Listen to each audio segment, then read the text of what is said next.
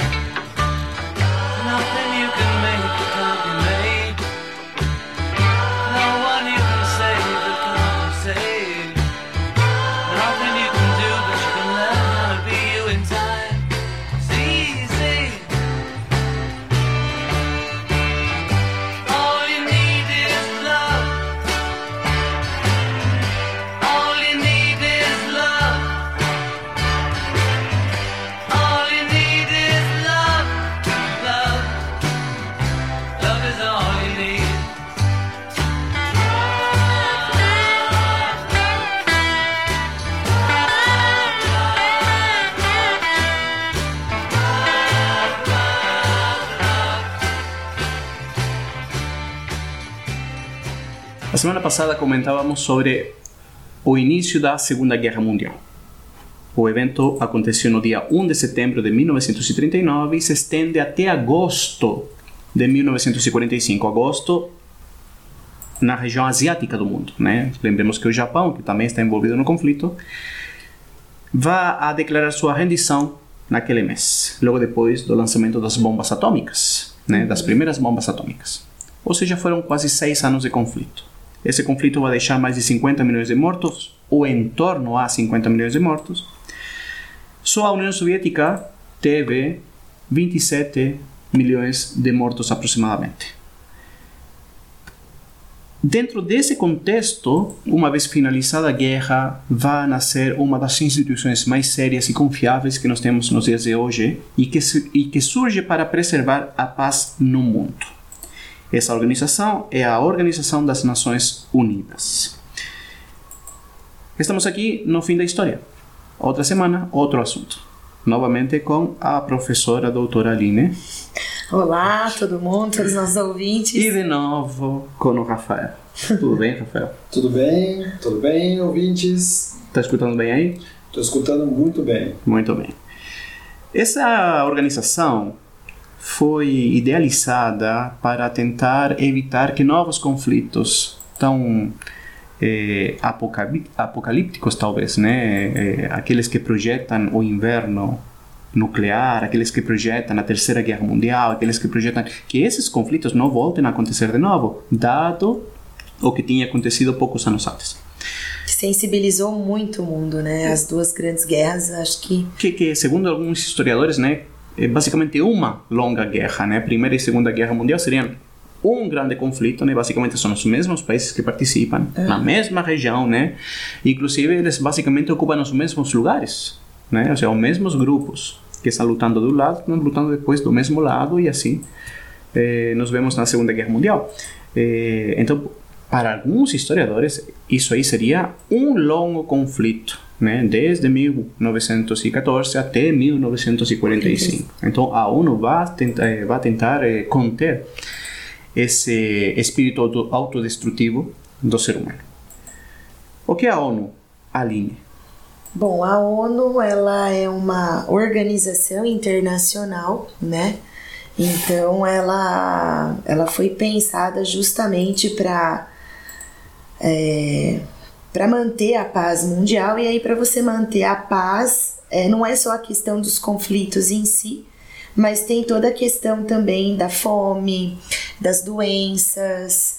Então é uma organização que foi pensada para atuar em, em, vários setores, né? Uma organização internacional, ela, ela pressupõe exatamente a atuação em, em determinado setor. No caso da ONU, ela acabou abrangendo uma, um- uma variedade de setores muito grande, que vai para a questão dos refugiados, na questão do terrorismo, é, as missões de paz que a gente até comentou, né? As missões de paz no Haiti, é, tem toda a, a Organização Mundial da Saúde, Mulheres. Agricultura, ONU Mulheres, né? Gênero, né? Que defender. a questão de gênero, é, a questão meteorológica, de telecomunicação, de aviação, Mudança climática. mudanças climáticas. Então é uma organização que ela tem uma estrutura gigantesca. Ela está praticamente em todos os países do mundo hoje. São 193 países signatários da ONU, né? E ela tem uma, ela foi criada no dia 24 de outubro de 1945. O Brasil participou da reunião de elaboração da Carta da ONU, né? Que existe uma carta com o preâmbulo, com os artigos da, da, da organização. E ela tem toda uma, uma estrutura. E essa estrutura vai ser a Assembleia Geral, que daqui a algumas semanas nós teremos a abertura da Assembleia Geral da ONU, acho que é dia 19 de setembro, Uhum. que é quando todo discurso, né, cada país faz um discurso, então eles abrem para as discussões do ano na ONU. É, todos os países fazem parte praticamente da Assembleia Geral. Aí nós temos o, o Conselho Econômico e Social, que é praticamente o órgão subsidiário e consultivo da, da ONU, né? Então, é, trabalha com toda a questão de comissões técnicas, as comissões regionais e as agências especializadas da ONU.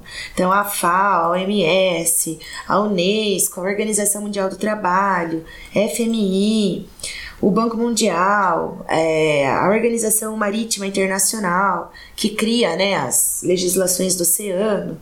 Então, está dentro desse conselho. Tem o secretariado, que é toda a parte de departamento e escritório da organização, que analisa todo, tudo, todos os assuntos que são pertinentes e que elas recebem, né? A ONU recebe muito pedido para que seja discutido, hum, para que muitos assuntos sejam discutidos, e muitas vezes eles têm que selecionar isso. Tem a Corte Internacional de Justiça, que ela é montada é, quando existem casos de genocídio ou crimes com, e outros crimes contra a humanidade. E tem o Conselho de Tutela, que na verdade ele foi desativado, que era, na verdade, auxiliava muitos países é, recém-independentes, né, a conquistarem aí uma estabilidade política, uma estabilidade principalmente política, né, e que eles conseguissem andar com as próprias pernas aí. E tem o, o mais importante, né, do, da, da ONU, o órgão principal, que é o Conselho de Segurança, que ele é formado por 15 membros, cinco deles são permanentes, que a gente chama de P5, que são os ganhadores da Segunda Guerra Mundial, a gente pode colocar assim. Sim. Quem são eles? Os Estados Unidos, a França, o Reino Unido, a Rússia e a China. Que eu até inclusive falo para os meus alunos, né? Como é que a Rússia. É, porque os alunos me perguntam, né? Mas não era a União Soviética, né? A União Soviética desmembrou em 15 Mas tá correto? novos. Era. Era a União Soviética. Já não é mais, né? Então, Era. e aí assim, quem desses 15, dessas 15 repúblicas ficaria no lugar da União Soviética, né? Porque a Rússia, porque ela foi lá em- em- no ano da abertura, né, depois de 91, e ela sentou e ficou. Então ela não foi chamada. né? Imagina o Vladimir Putin, que não foi ele na época, né? Mas imagina, ele sentaram. Simplesmente sentou ali Continua ocupando o mesmo espaço. continuou ocupando espaço, ninguém questionou e tá tudo certo. Eles Não, e estão ali também a até Rússia hoje. é a, é- é a nação mais rica da região naquela época. Sim, no fundo né? ela herdou tudo, A né, estrutura estava lá em Moscou, né? a estrutura do partido, a estrutura do poder, a- estrutura militar estava tudo lá. E ela herda tudo isso. Pois né? é, justamente, né? Eh, Ela continua mantendo o controle sobre os principais, eh, sobre as principais bases militares que tinha, né? Detinha o exército mais numeroso. Então são vários fatores que eh, Os submarinos nucleares. Pois é, que, que tornam a, a Rússia herdeira natural da, da União Soviética. Aham. Então, o- os cinco, então, assim, os- o P5 mais 10 membros rotativos. Então, eles ficam a cada Dois, dois anos, né? dois anos, muda é, o E conselho. é por continente. Oi? E é por continente. É por continente, existe uma, uma estrutura, então, é, da América, da África, Oceania, Europa, então você tem uma, uma diversificação grande aí. O Brasil ocupou bastante esse cargo de membro rotativo da ONU. Quando foi a última vez que o Brasil ficou nesse cargo, sabe? Não, preciso ver aqui. É porque isso aí é relevante porque o Brasil teve um momento que disputava a liderança regional com países como a Argentina, como o México, né? Mas de um momento para outro o Brasil desaparece desse plano internacional e esse plano internacional muitas vezes é avaliado pela participação eh, no Conselho de Segurança, né? Principalmente dos países que têm a pretensão de ser lideranças regionais, né? Eh, É, o Brasil faz parte do que a gente chama de G4, que é o grupo dos quatro países que eles pleiteiam uma vaga no Conselho de Segurança. Não uma vaga, mas eles pleiteiam uma reforma do Conselho de Segurança. Porque o que acontece? O Conselho de Segurança, ele tem poder... é, os cinco membros permanentes, eles têm poder de veto e de voto. Os outros 10, eles possuem poder de voto apenas e não de veto. E é interessante a gente colocar que o veto, ele é um veto de pauta. Esse veto, ele não acontece na hora das reuniões, porque você tem as sessões fechadas do conselho e tem as sessões abertas. Na sessão fechada, ninguém sabe o que acontece lá dentro, só eles. E a sessão aberta, então a mídia pode assistir, você tem ali toda uma abertura maior. Agora, o que o Brasil sempre pleiteou é, foi essa mudança nessa estrutura, né? Para que os países possam é, ter um poder maior de decisão. mas isso aí é uma é uma é uma pretensão relativamente recente. É recente do Brasil, é Ela recente. começou no século XXI. É, né? começou com o Lula. É, quando o Brasil é, abriu mais o leque, né? Quando a gente começou a olhar mais para os países. Por isso, quando do ele se sul. projeta como líder regional, é isso. Isso. que eu falo. Quando se projeta como líder regional, sempre tendo a Argentina como concorrente também pela questão do tamanho, pela questão da economia, pela questão do território, eh, o Brasil tenta ocupar um espaço internacional, se transformando na liderança da região. Está a Argentina aqui no contexto sul-americano, mas no contexto latino-americano está o México também. Então nós temos três grandes países que disputam essa relevância internacional. Aí o país começa a disputar essa possibilidade de alterar a condição da, do Conselho de Segurança, né? Aí ele começa a pleitear essa possibilidade de participar de forma permanente. Algo muito difícil. Então, algo muito difícil e também assim, né? Também é difícil você ter um grupo de países que veta de acordo com o interesse que eles têm em determinada região do planeta. Pois é. Né? Então isso é bem complicado. Por exemplo, teve aquele caso daquele espião russo que foi envenenado com a filha na, Na Inglaterra. na- no- isso, no Reino Unido. E tá.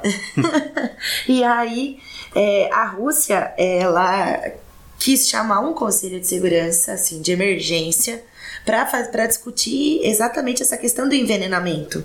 E aí o Reino Unido vetou, ele falou, não, isso a gente não vai discutir. Então, isso é um problema, eu, eu vejo, eu, Aline, vejo isso como um problema. Porque de acordo com os meus interesses, não, nós não vamos tocar nesse assunto. Lembra a questão de Ruanda? Sim. Enquanto os, eh, os Estados Unidos se negava, A usar o você que conceito, sim. comentou, A usar a o conceito de, genocídio. de genocídio. Então você não podia atuar. Então acho que esse é um dos problemas da ONU. Que também Então, estava o interesse francês, né? Oi? Que A França também tinha interesses de que não queria perder a região da Ruanda para a Inglaterra, né? Para a influência britânica, né? Então, aí, Então, só aí você vê o jogo, poder.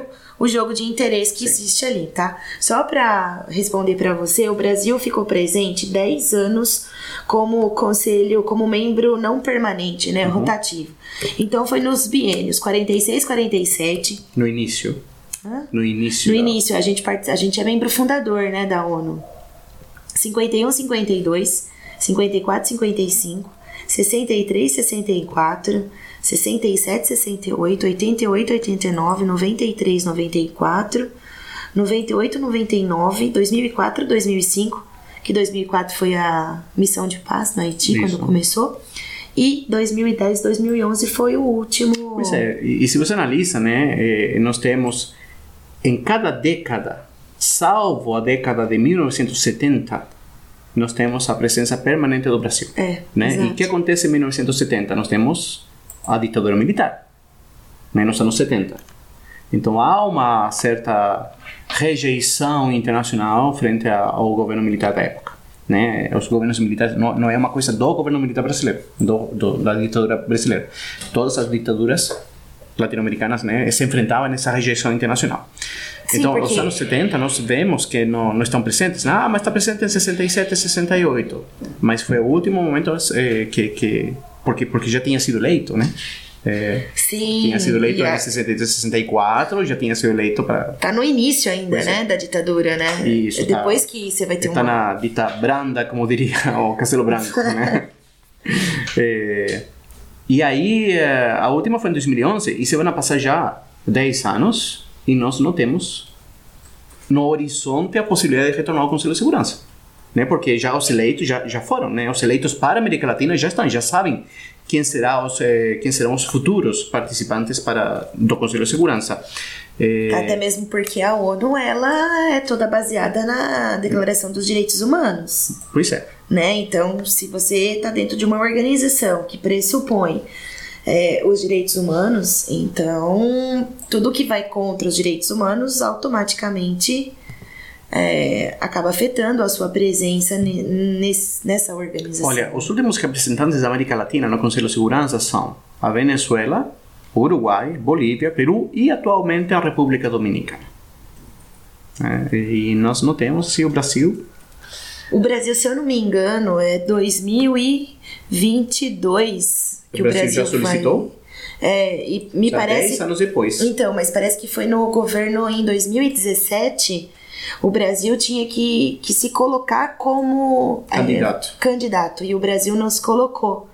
Então a gente passaria só a 2032 Isso. e aí a eu acho que o Brasil trocou com algum país da América, se não me engano, não lembro se foi com a Bolívia ou com o Equador, a gente, a gente fez essa troca. Então a gente vai conseguir, mas daqui um, um bom tempo. Por que hoje em dia existe tanta gente criticando a ONU, politicamente falando?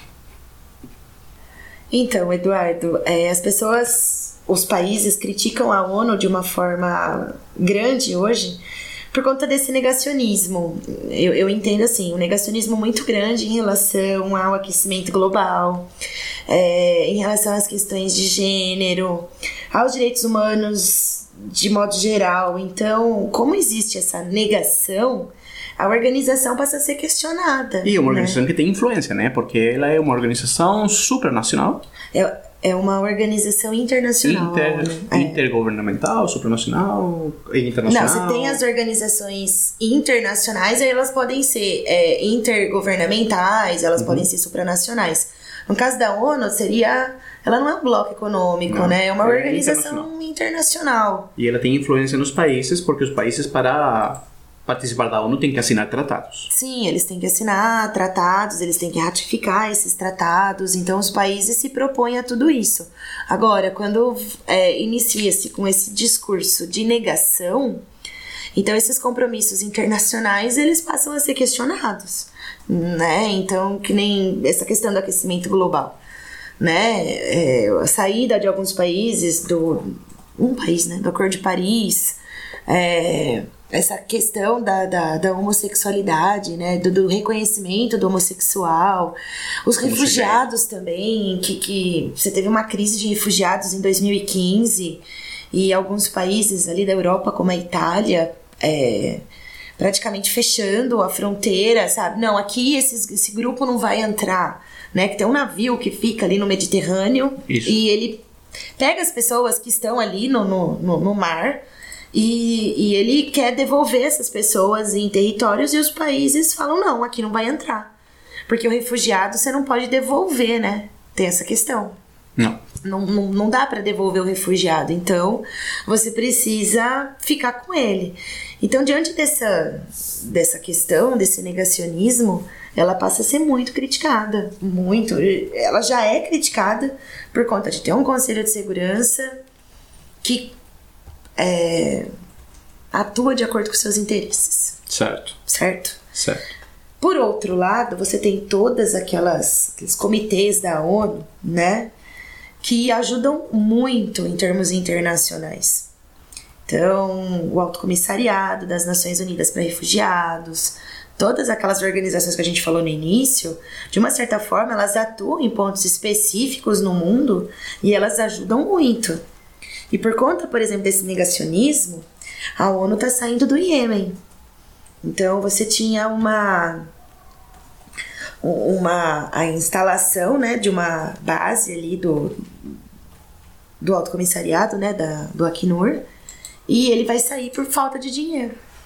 Então, pessoas vão morrer por conta disso, porque o Iêmen ele está numa situação Sim. desoladora. Justamente, a Arábia Saudita é um país que permanentemente está promovendo a violência nesse país, né? Sim. Bombardeando matrimônios, bombardeando funerais, bombardeando ônibus escolares.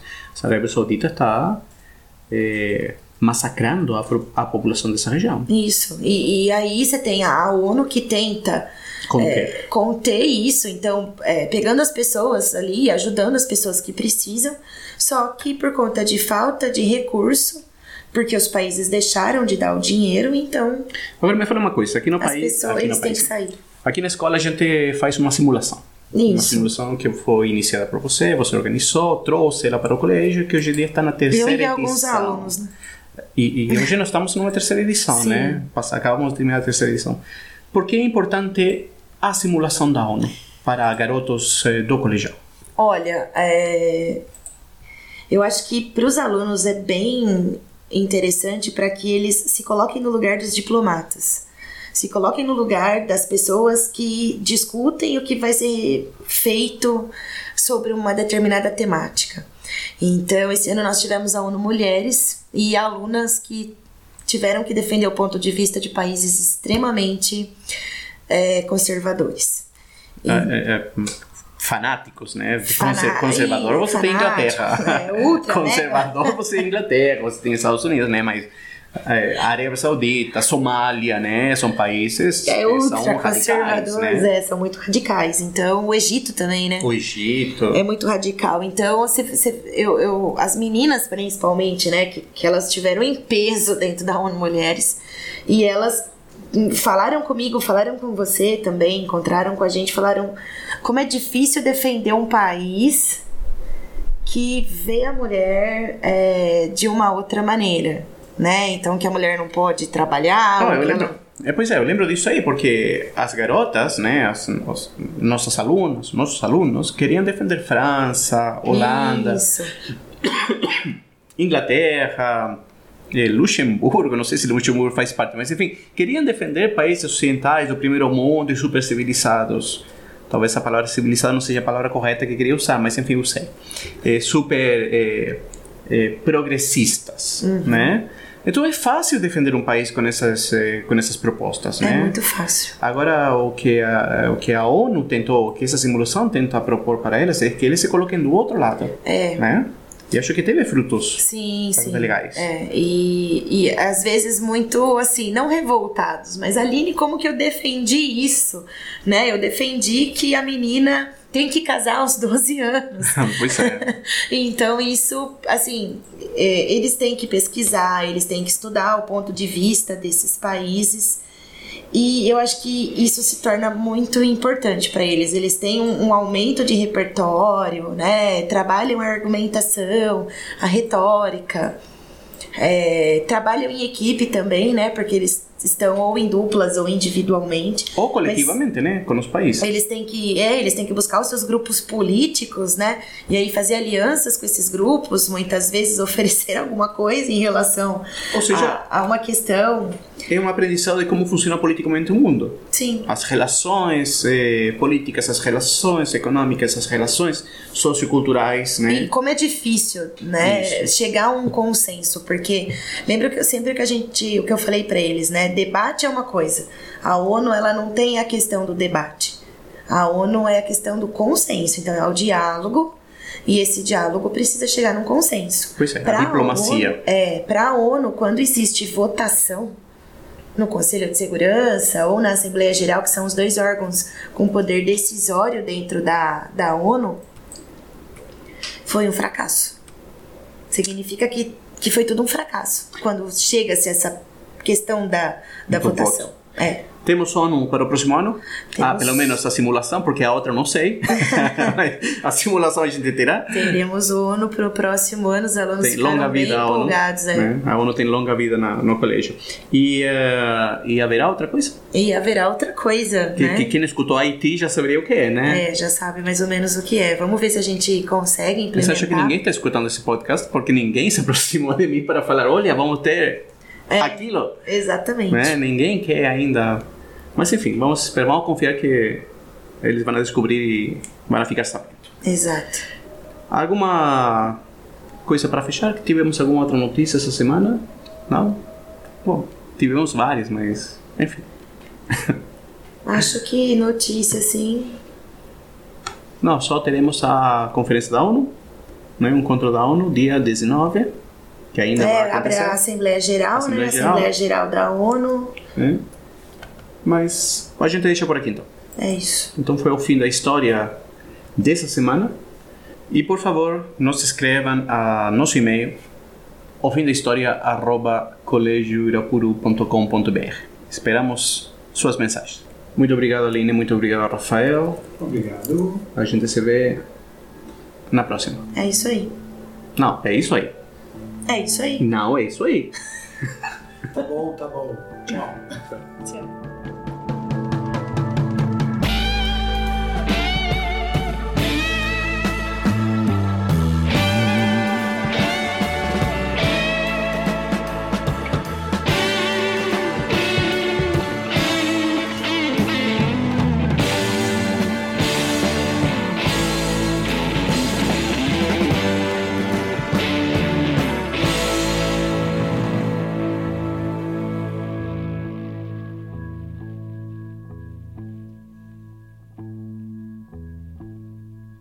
What would you do if I sang out of tune? Would you stand up and walk out on me? Lend me your ears and I'll sing you a song. I will try not to sing out of key. Oh, baby, how you? All Say I'm gonna get high.